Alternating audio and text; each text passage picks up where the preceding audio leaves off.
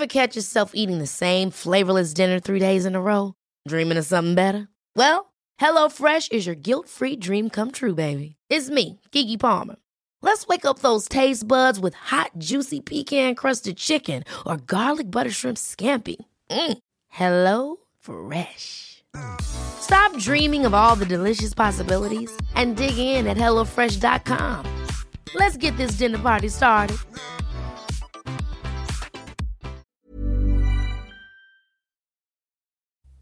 2005 verschwindet ein somalischer Flüchtling in Irland. Wenige Tage später wird ein unidentifizierter Leichnam aus dem Royal Canal in Irlands Hauptstadt gezogen, in Stücken, eingewickelt in schwarze Müllsäcke. Der Körper kann als der des vermissten Mannes identifiziert werden. Bald wird klar, dass seine Freundin und deren Töchter etwas mit seinem grausamen Tod zu tun haben müssen.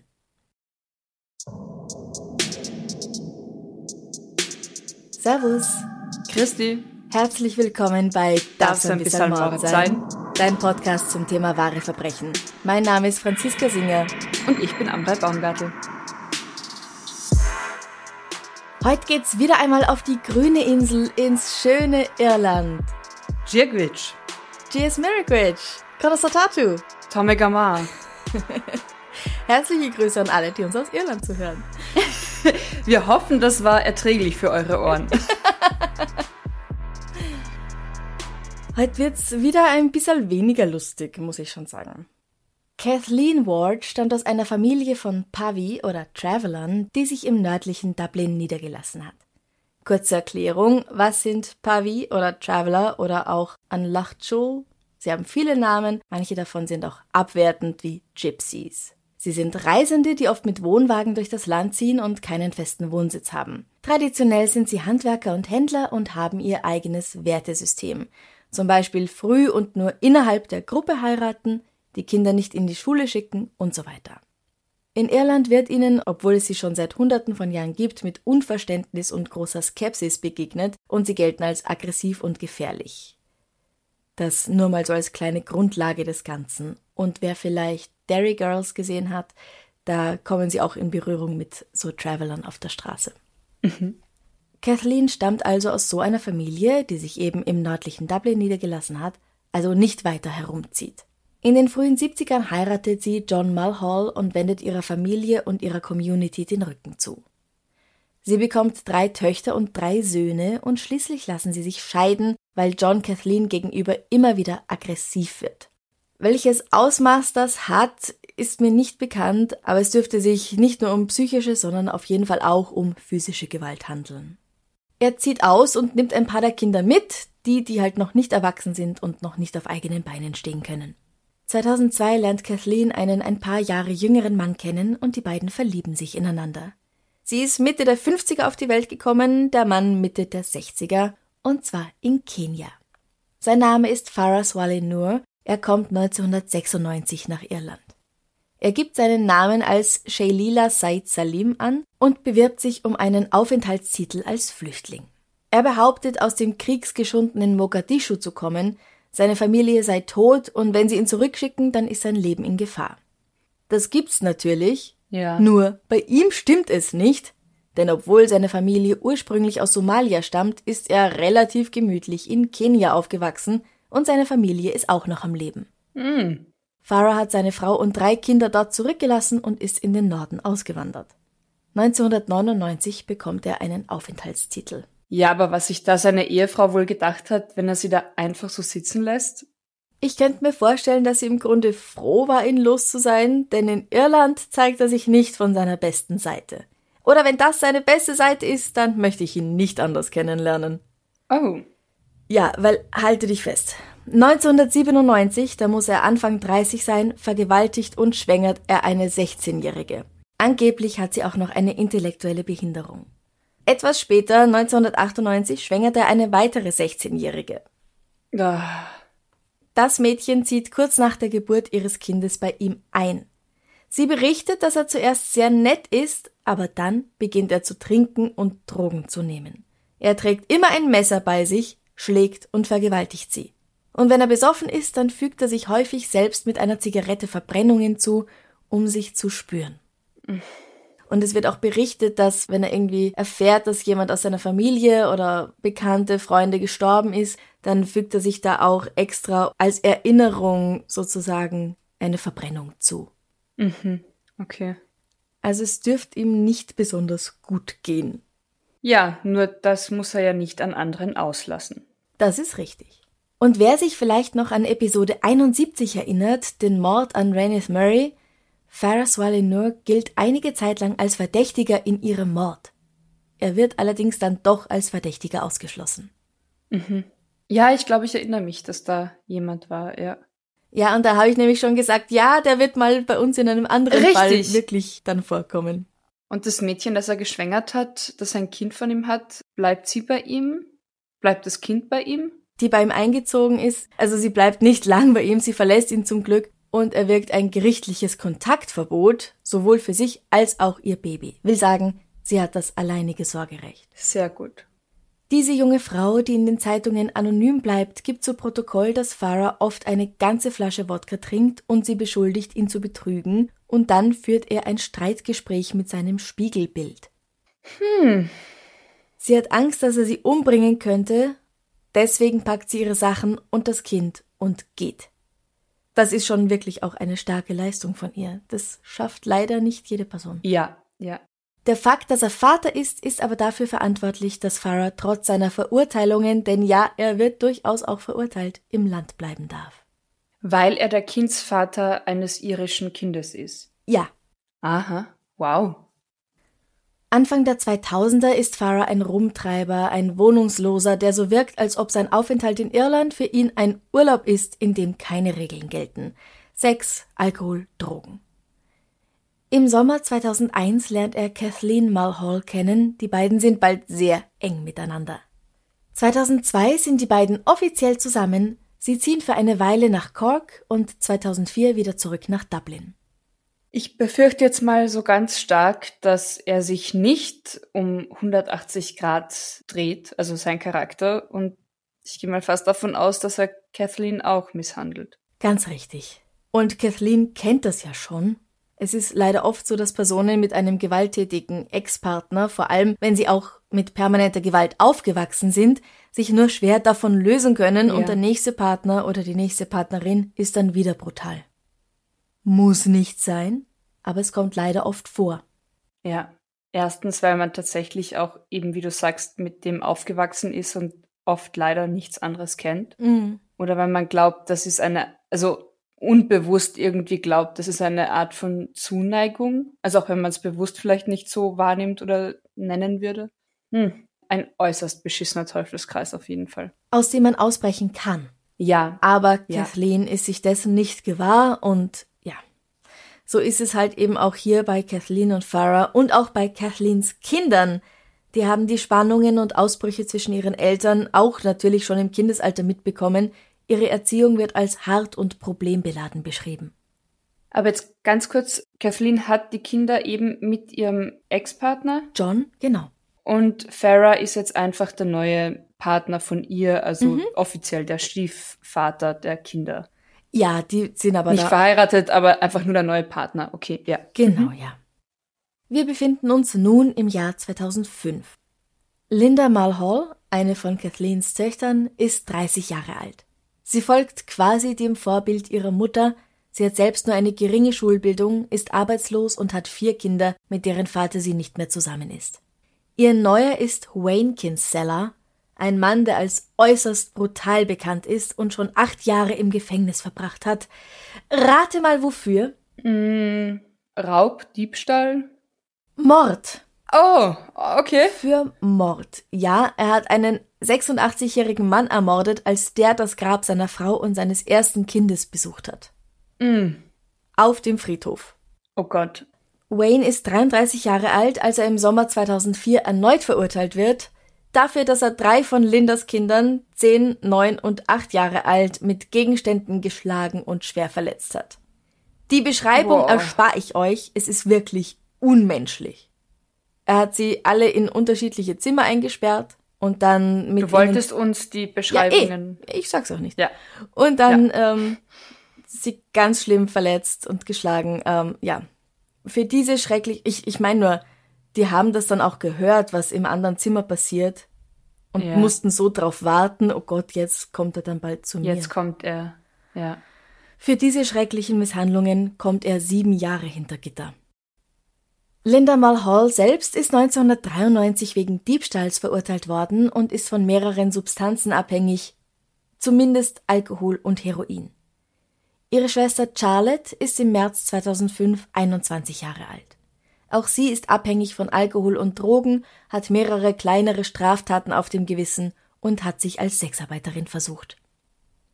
Wen wir uns jetzt merken müssen, sind Linda, 30, Charlotte, 21, mhm. Kathleen, Anfang 50 und Farah, Ende 30, Anfang 40. Am 20. März 2005 sind Linda, Charlotte und ihre Mutter Kathleen mit deren Freund Farah in Dublin unterwegs. Die beiden Älteren halten Händchen und wirken glücklich, als sie Wodka und Cola kaufen, und die vier ziehen durch die Straßen, während sie das eben Erstandene trinken. Am Liffey Boardwalk legen sie eine Pause ein. Diese Stelle im Zentrum Dublins ist für Gewalt- und Drogeneskapaden bekannt und Kathleen und Charlotte nehmen Ecstasy. Dann gehen sie alle zusammen zu Kathleen und Farah nach Hause, wo die beiden zu streiten beginnen. Linda und Charlotte sitzen auf dem Sofa, die beiden hören Musik, als Farah das Zimmer betritt und einen Arm um Lindas Taille legt. Er hat mich nah zu sich gezogen und etwas in mein Ohr gesagt, das ich nicht verstanden habe. Aber ich weiß, dass es schmutzig war. Schmutzig. Es hat mich geschüttelt. Er hat immer wieder gesagt, du bist genauso wie deine Mama.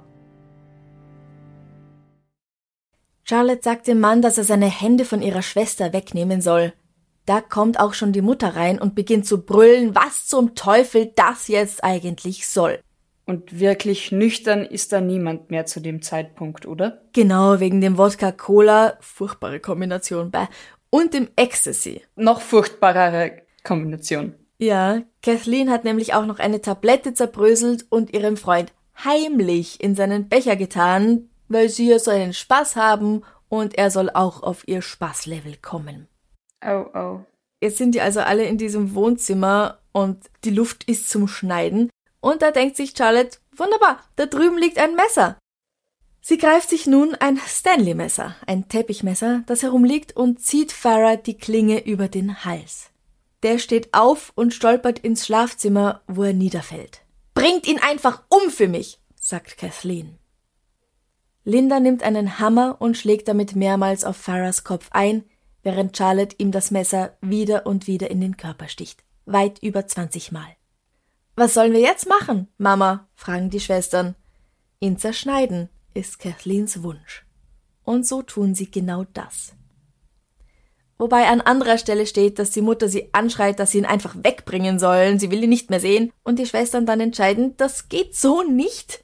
Wir müssen ihn erstmal ins Bad schleppen und ihn dort zerteilen, bevor wir ihn dann aus dem Haus schaffen können. Ich weiß, also es gibt andere Punkte zu beachten, aber wir hatten das gerade erst bei den Club Kids, einen Erwachsenen oder eine erwachsene Leiche zu zerteilen, ist rein physisch einfach wahnsinnig viel Arbeit. Ja, du, die sind ganz schön damit beschäftigt, keine Frage. Mehrere Stunden dauert es, bis sie Farahs Kopf, Arme und Beine vom Rumpf abgetrennt haben. Und das alles mit normalen Haushaltsgeräten, mit Hammer und Messer. Oh. Die Einzelteile packen sie in Sporttaschen und gehen mehrmals zum Royal Canal, um sie darin zu versenken. Mit dem Kopf haben sie aber etwas ganz Besonderes vor.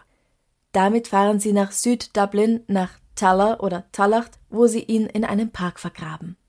Mit dem Kopf in der Tasche fahren sie übrigens Bus und gehen dann auch noch durch ein Einkaufszentrum. Das kann man auf Überwachungskameras sehen. Kannst du dir das vorstellen? Oh, nein, und ich, boah, ich will das auch gar nicht. Du gehst durch die ich Shopping City und siehst so ein paar Leute und die haben einfach einen menschlichen Schädel in ihrer Tasche. Oh Gott. Also ich glaube, wenn man sie tatsächlich gesehen hätte und den Schädel als Schädel erkannt hätte, haben sich wahrscheinlich alle gedacht, okay, das ist eine echt saugute Attrappe, weil wer glaubt, dass am helllichten Tag. Ja, die Tasche war natürlich zu. Ja, ja, aber selbst wenn, wer glaubt denn, dass am helllichten Tag da jemand mit einem menschlichen abgetrennten Kopf spazieren geht? Ja. Das hatten wir mal in einem Extrablattfall. Okay, ja, wow, wow. Die Werkzeuge und Tatwaffen werfen sie in einen Teich. Was sie mit dem Penis tun, ist nicht ganz klar, der kann nämlich nicht gefunden werden. Aber vermutlich werfen sie ihn ebenfalls in den Fluss. Ich, ich weiß nicht, wie du das siehst. Ich finde es erstaunlich, dass sie den Penis auch extra abtrennen. Das hat schon eine Bedeutung, eine Leiche so zu entmannen. Ja. Aber ich finde es auch verständlich, gerade wenn er eh schon als Vergewaltiger bekannt ist. Ja, oder halt dann zudringlich wurde zur Tochter von Kathleen. Ja, ja, dass man ihm so dieses, dieses Stück wegnimmt, mit dem er viel Gewalt angerichtet hat. Wie sagt man das? Richtig, und du weißt ja auch nicht, wie er vorher mit den Töchtern von Kathleen umgegangen ist. Ja, ja. Ob da vielleicht auch schon Zudringlichkeiten irgendwie vorhanden waren. Naja, waren ja, weil er sie ja angemacht hat, die Linda. Meine ich ja, aber davor halt auch schon. Also nicht nur an dem Tag, sondern halt mhm. auch vorher schon. Mhm. Aber jetzt, sie gehen mit dem Kopf spazieren. Ja. Warum schmeißen sie den nicht auch einfach in den Fluss? Um zu verhindern, dass man ihn identifizieren kann. Sie denken sich, naja, was soll denn sein, wenn man so ein paar Körperteile findet? Solange der Schädel nicht dran ist, kann ihn ja keiner erkennen. Man kennt die Leute ja meistens am Gesicht oder halt an Tätowierungen. Mhm. Ja, ja. Wenige Tage nachdem sie den Kopf in einem Park vergraben haben, kommt Linda dorthin zurück, gräbt ihn wieder aus, steckt ihn in eine Sporttasche, die ihrem Sohn gehört, bringt ihn in einen anderen Park und vergräbt ihn dort erneut. Aber nicht ohne dem Sack, in dem er steckt, ein Bussi zu geben und sich bei Farah zu entschuldigen. Dann zertrümmert sie den Kopf mit einem Hammer weiter und sagt noch ein Gebet auf, bevor sie die Tasche und das Plastik, in dem er gesteckt ist, verbrennt. Und sie säuft ordentlich Wodka bei dem Ganzen. Ja, irgendwie muss man das ja auch verkraften. Ja. Aber was macht sie dann mit den Teilen des zertrümmerten Schädels? Eine Frage, die ich mir nie gedacht hätte zu stellen.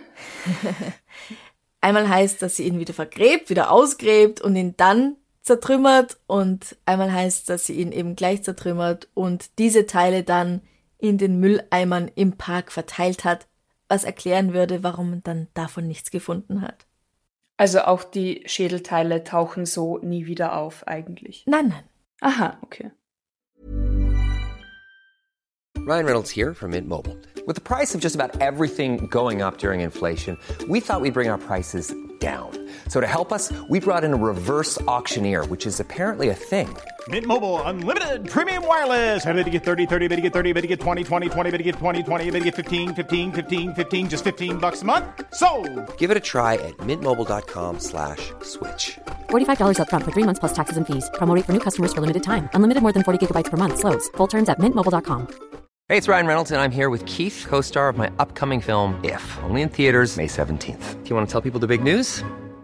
All right, I'll do it. Sign up now and you'll get unlimited for $15 a month in six months of Paramount Plus Essential Plan on us. Mintmobile.com slash switch. Upfront payment of $45 equivalent to $15 per month. Unlimited over 40 gigabytes per month. Face lower speeds. Videos at 480p. Active Mint customers by 531.24 get six months of Paramount Plus Essential Plan. Auto renews after six months. Offer ends May 31st, 2024. Separate Paramount Plus registration required. Terms and conditions apply if rated PG. Zehn Tage nach dem Mord taucht eins von Farahs Beinen wortwörtlich wieder auf. Jemand sieht es da im Fluss schwimmen, noch mit Socke am Fuß, und ruft die Polizei. Natürlich erst, nachdem andere das Bein ebenfalls gesehen, aber für das Bein einer Schaufensterpuppe gehalten hatten. Sag ich ja, niemand geht davon aus, wenn er ein Körperteil irgendwo sieht, zu denken, oh mein Gott, Leiche. Und ich sage, es ist äußerst selten keine Leiche. Es ist wahrscheinlich keine Schaufensterpuppe. Ja, aber die wenigsten beschäftigen sich auch so stark im Alltag mit Mord, Verbrechen und Totschlag wie wir, Franziska. Das ist natürlich richtig. Ich vergesse das manchmal. Ja. Die Garda, die Polizei, schickt Taucher, die sieben Teile raufholen können. Ein ganzer Mann minus Kopf und Geschlecht. Aber sie können ihn trotzdem identifizieren. Wie? Ohne Schädel ist das natürlich schwierig. Die Gardi lassen ein Foto seines T-Shirts in den Medien zeigen, weil er ist noch bekleidet und jemand erkennt Farah anhand dieses Kleidungsstücks. Der Mann erzählt dann auch gleich, dass Farah nur mit Kathleen Mulhall zusammen war, und so sind die Schuldigen bald gefunden. Sie werden im August festgenommen. Und sie gestehen. Aber wo? Sie streiten ab, irgendwas mit dieser grausamen Tat zu tun gehabt zu haben. Lindas Gewissen meldet sich jedoch ziemlich laut und sie erzählt ein paar Tage später alles.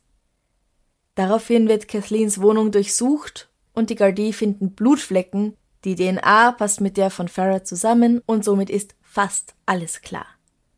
Doch bevor sie festgenommen werden kann, verlässt Kathleen das Land und taucht unter. Auch ihr Ex-Mann John Mulhall, der Vater von Linda und Charlotte und den vier weiteren Kindern, wird verhört.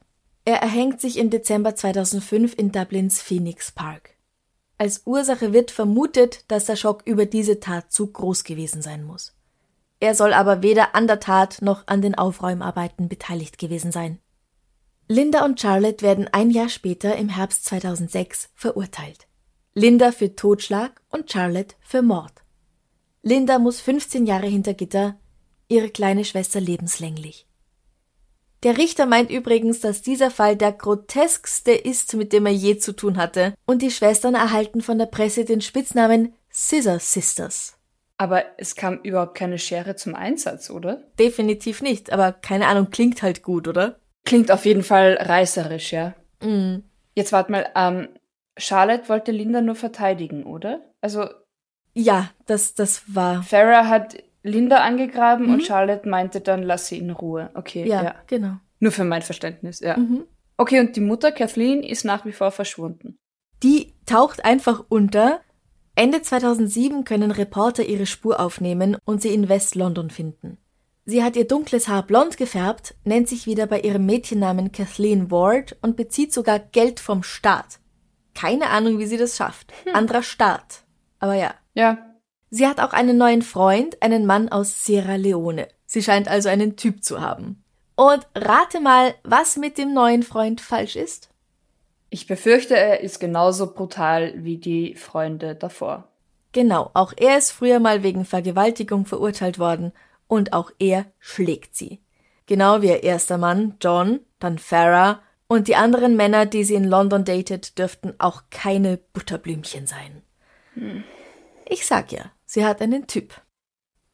Kathleen zeigt ihn sogar in London an, weil er gegen sie gewalttätig wurde, aber sie lässt diese Anzeige dann wieder fallen. Das kommt leider auch recht oft vor. Nun, da man weiß, wo sie ist, kehrt sie zurück in ihr Heimatland und stellt sich.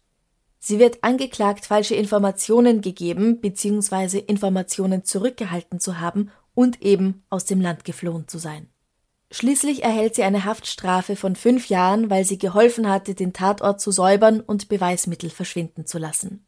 Da sie zuvor niemals straffällig geworden war und freiwillig aus England zurückgekehrt war, um sich zu stellen, und dazu noch die Geschichte der über Jahre hinweg erlebten Gewaltausbrüche in ihren Beziehungen mit Männern sowie die Tatsache, dass sie mit einer Falschaussage bzw. dem Zurückhalten von Informationen ihre eigenen Töchter schützen wollte, das wird ihr alles zugute gehalten.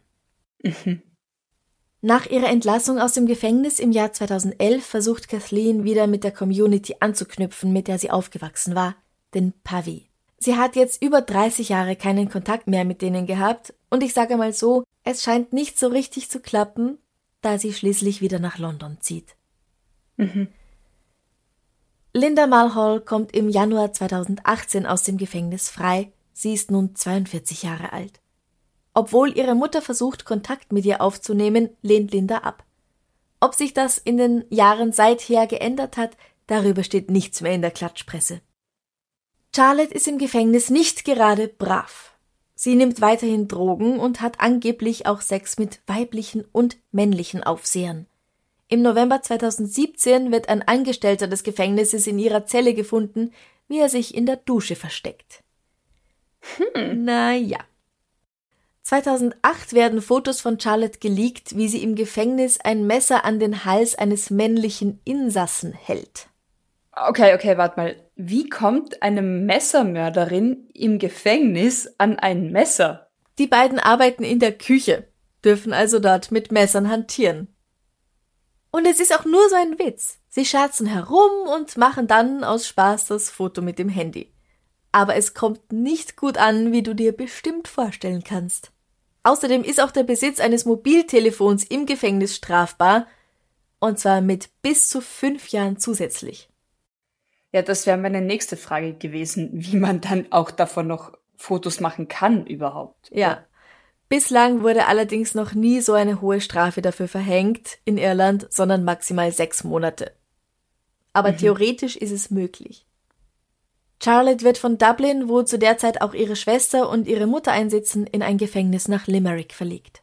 2013 erreichen Briefe von Charlotte die irische Klatschpresse, in denen sie schreibt, wie sehr sie sich danach sehnt, ihren Sohn Damien zu sehen und ihm eine gute Mutter zu sein.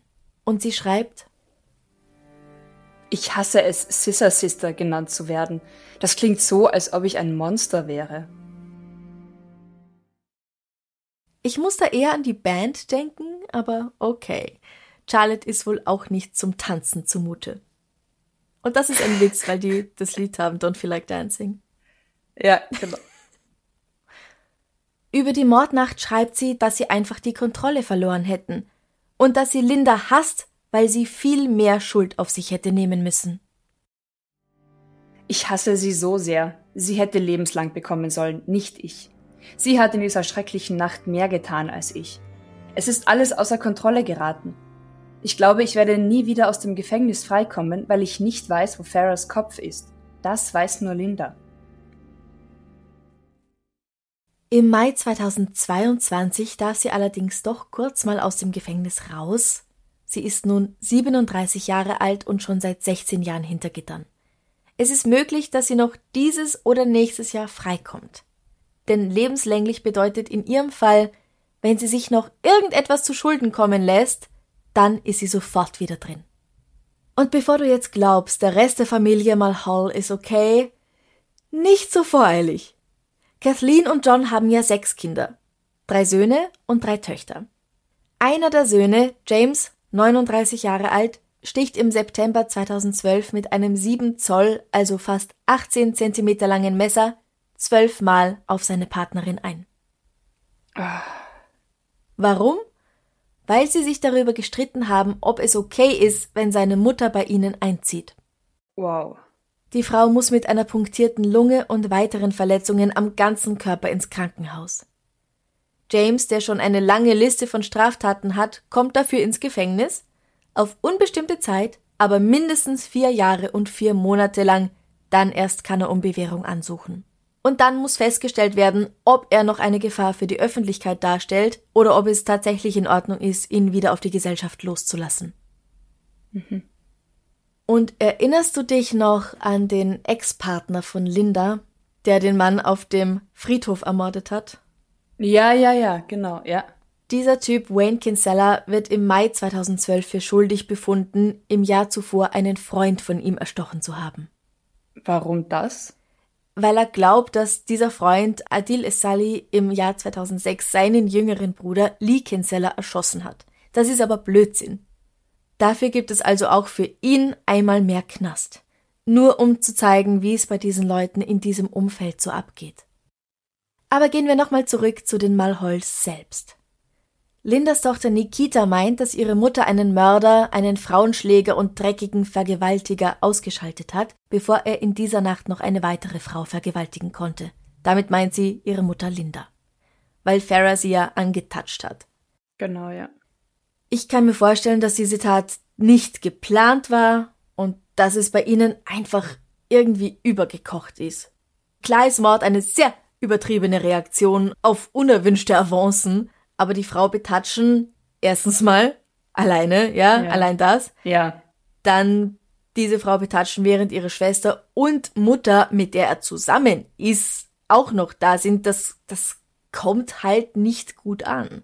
Ja, ich ja. weiß auch nicht. Und alle haben halt in ihrem Leben schon so viel Gewalt erfahren, das sind wohl alle Sicherungen durchgebrannt. Alkohol und Drogen haben sie beides genommen, helfen da halt auch nicht. Was meinst du? Ja, ja, eh, wie, wie du sagst, also ich, ich höre mir die Geschichte so an und denke irgendwie, dieses ganze Umfeld eben, also die Kinder und die Kindeskinder, die darin aufwachsen, sie haben halt nie wirklich Stabilität, Sicherheit oder friedliche Kindheit erlebt. Mhm. Ist keine Entschuldigung und es gibt oft genug Menschen, denen das ähnlich geht und die da ihren Lebensweg ganz anders bestreiten und Absolut gesund und glücklich richtig. und gut daraus hervorgehen. Also es ist kein, keine Entschuldigung. Mhm. Aber das ganze Umfeld hört sich für mich halt sehr trist an und sehr verloren und auch irgendwie auswegslos. Und wie du sagst, jetzt bei den Vorstrafen und was wir über Farah so wissen, gehe ich mal davon aus, dass er alles andere als respektvoll, sage ich jetzt mal, mit den Frauen in seinem Leben umgegangen ist. Mhm. Und wenn da halt dann noch Alkohol und Drogen und Ecstasy im Spiel waren und die Stimmung irgendwie hochkocht und ich glaube nicht, dass sie tatsächlich, also wir wissen, sie war nicht bei klarem Verstand. Ja. Und dass dann die Reaktion halt dann so ausartet, dass man sagt, okay, ich stech dich jetzt ab, ist definitiv kein, kein Grund, wie du sagst, aber doch irgendwie naheliegender. Weißt du, was ich meine? Ja, mit dieser Geschichte eben von Gewalt und alle ja. haben sie ja erlebt, Kathleen selbst von Farah, die anderen von anderen Männern in ihrem Leben oder eventuell auch von Farah. Das ist natürlich auch möglich. Es ist das erste Mal, dass sie tatsächlich Täterinnen werden. Zumindest das mhm. erste Mal, dass es so aufgezeichnet ist. Ja. Also es kann natürlich auch sein, wie du sagst. Das erste Mal, dass sie sich wehren. Richtig, wenn sie alle auf unterschiedliche Art und Weise Gewalt erfahren haben dass das halt die Kirsche auf diesem sehr traurigen Eisbecher mit Sahne war mhm. und sie jetzt halt sich wehren und zum ersten Mal wirklich zustechen, zuschlagen, dann entlädt sich ja auch ganz, ganz sehr viel mehr Aggression und Wut auf eine Person. Ja. Und sie waren zusammen. Das heißt, Richtig. sie waren jetzt mal in der Überzahl. Er war vielleicht aber auch nicht ganz so körperlich stark, sage ich jetzt mal, oder halt eben, wenn, wenn ihm Drogen untergemischt worden sind, zum Spaß haben war er vielleicht auch nicht ganz so wendig oder konnte sich nicht ganz so gut wehren, dann ist es auch leichter, ihn zu überwältigen. Ich weiß nicht, wie ist das mit Ecstasy? Was ich weiß, ist, dass es tatsächlich auch bei jedem anders wirkt, dass auch mhm. die Kombination mit Alkohol bei jedem anders wirkt. Mhm. Aber dass du jetzt super hell im Kopf bist und eine wahnsinnig tolle Reaktionsfähigkeit hast, das glaube ich, ist fast nie der Fall. Mhm, mhm. Ich finde noch ganz interessant, dass die Polizei, die Gardie, meinte, dass es völlig anders für diese Frauen ausgegangen wäre, wenn sie Farah nach dem Mord nicht zerstückelt und weggeworfen hätten. Wenn sie gleich nach der ersten Attacke die Polizei gerufen und gesagt hätten, dass es sich um einen Unfall oder um Notwehr gehandelt hat, dann wären sie wohl alle mit Totschlag davon gekommen und eventuell sogar ohne eine langjährige Gefängnisstrafe. Faras Wali Nur war ja eh schon wegen Vergewaltigung und anderen Gewalttaten Polizei bekannt, war schon verurteilt worden. Das hätte also äußerst plausibel geklungen und deswegen hätten sie vielleicht nicht mal ins Gefängnis kommen müssen. Ja, und jetzt komme ich mit meiner Hosentaschenpsychologie. Ich finde, das zeigt halt schon irgendwie diese Wut und diese Ohnmacht, die sich halt in dem Moment als Wut und Rache entlädt. Mhm.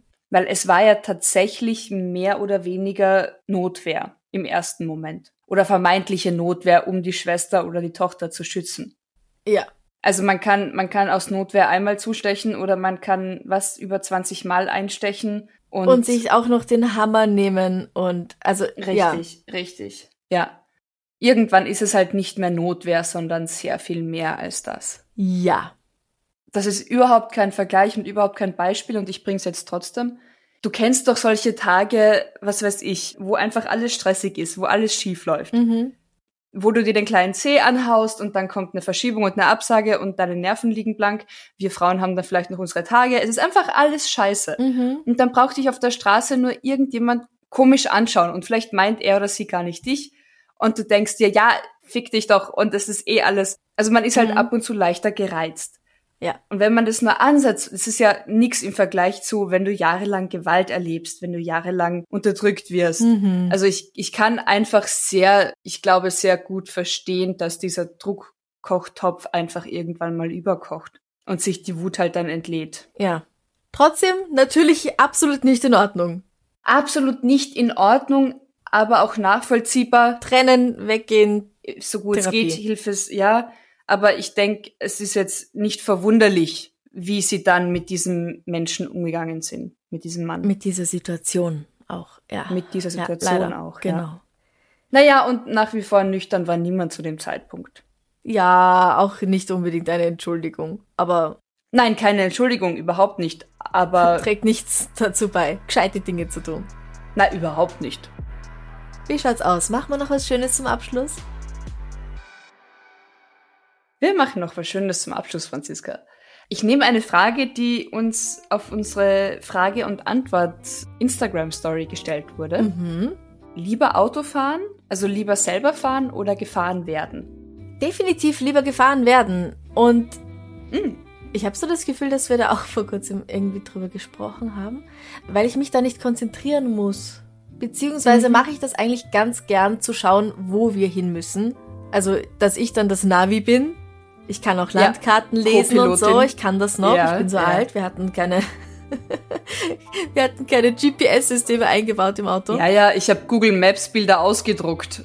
Genau, das mache ich lieber, als auf den Verkehr achten und mich da voll konzentrieren müssen. Blinker raus, Dingsbums. Äh. LKW überholen, voll gack. Also, das mag ich gar nicht. Mm. Deswegen lieber gefahren werden. Okay. Aber es stört mich nicht, dann eben irgendwie auf die Landkarte zu schauen oder was auch immer. Aber ich habe auch gar nichts dagegen, einfach auf dem Rücksitz zu sitzen und mir die Gegend anzuschauen. Also auf jeden Fall gefahren werden in den unterschiedlichsten ja. Positionen. Und Sitzpositionen. Du? Und du? Hm. Also ich muss sagen, ich fahre ab und zu wirklich gern Auto. Mhm. Strecken, die ich halbwegs kenne. Und ich glaube tatsächlich eher, wenn ich allein Auto fahre. Also mich, mich setzt zusätzlich unter Druck, wenn ich noch Menschen mit habe, mhm. weil ich erstens Menschen mit habe. Das heißt, ich habe einfach eine ganz andere Verantwortung noch für andere. Und ich habe das Gefühl, ich muss dann irgendwie schauen, dass es allen gut geht. Und dann habe ich das Gefühl, mein Fahrstil wird irgendwie beobachtet. Und das stresst mich dann, glaube ich, irgendwie zusätzlich. Aber ab und zu fahre ich ganz gern. Und wie du sagst, also ich glaube, ich bin auch eine ganz gute Co-Pilotin. Mhm. Ja, und ab und zu ist es einfach fein einzuschlafen während dem Autofahren. Also wenn man halt gefahren wird und nicht selber fährt. Um ja, wichtiger Punkt. Sekundenschlaf ist keine Erfindung glaubt mir, also Klopfer auf Holz, ich bin noch nie wirklich eingeschlafen. Ja. Aber wenn ihr glaubt, okay, die paar hundert Meter schaffe ich noch, fahrt rechts ran. Mal durchlüften, mal kurz bewegen. Es ist wirklich saumäßig gefährlich. Ja, eine Freundin von mir ist deswegen im Krankenhaus gelandet. Oh, scheiße. Ja, nämlich auf den letzten Kilometern. Na, ich erinnere mich mal, ich bin selbst gefahren, nachts ziemlich oft, Sommertheater immer hin und her, allein gefahren und ich war die Strecke so gewohnt, halt Autobahn, es geht dahin, es ist nachts, es ist spät. Und ich war so in Gedanken und ich bin allein gefahren. Also ich war im Auto und sonst niemand. Mhm. Und ich war so in Gedanken, dass ich mir dachte, ah, ich kann ja mal kurz mein Handy checken und will schon so zu meiner Tasche am Beifahrersitz greifen. Mhm. Und im letzten Moment war ich so, stopp, du lenkst das Auto, du bleibst jetzt. Und ich war, ich habe mich so erschrocken von mir selbst und vor diesem, wenn es so automatisiert wird, das Fahren. Also ja, ja, ja, wahrscheinlich bin ich doch eine bessere Beifahrerin. Zum Glück wohnen wir in Wien und brauchen kein Auto. In Wien nicht, das stimmt. Dann zum Wegfahren ist es teilweise recht praktisch, ja. Wie ist es denn bei euch? Ähm, lieber fahren, lieber gefahren werden? Habt ihr überhaupt Führerschein? Habt ihr Lust auf Führerschein? Oder ist es einfach ganz gemütlich durch die Gegend chauffiert zu werden? Wir stellen die Frage wie immer am Freitag auf Instagram und Facebook und freuen uns schon auf eure Antworten. Na dann? Dann würde ich sagen, wir bedanken uns ganz, ganz herzlich fürs Zuhören, Einschalten, dranbleiben. Wünschen euch eine gute Zeit. Bis zum nächsten Mal. Bussi. Bussi. Baba.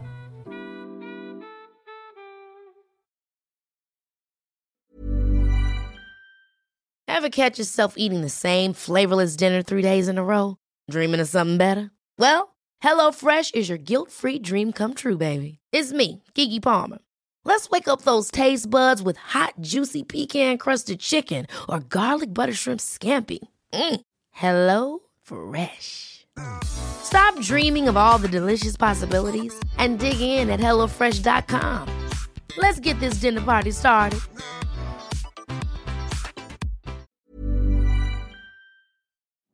Liebe findet den unterschiedlichsten Ausdruck quer durch die Geschichte. Doch ist es wirklich immer Liebe? Lasst uns über Sex sprechen, von skandalösen Stories aus der Antike über die Geschichte von Fetischen bis hin zu den unanständigen Geheimnissen berühmter Personen. Bei Liebesgeschichte gehen wir der Entwicklung der menschlichen Sexualität auf den Grund. Unterhaltsam, lehrreich und im besten Sinne des Wortes tabulos stellt Franziska Singer, das bin ich, jede Woche die Frage, wer, wann, mit wem und wie. Wer Liebesgeschichte überall, wo es Podcasts gibt.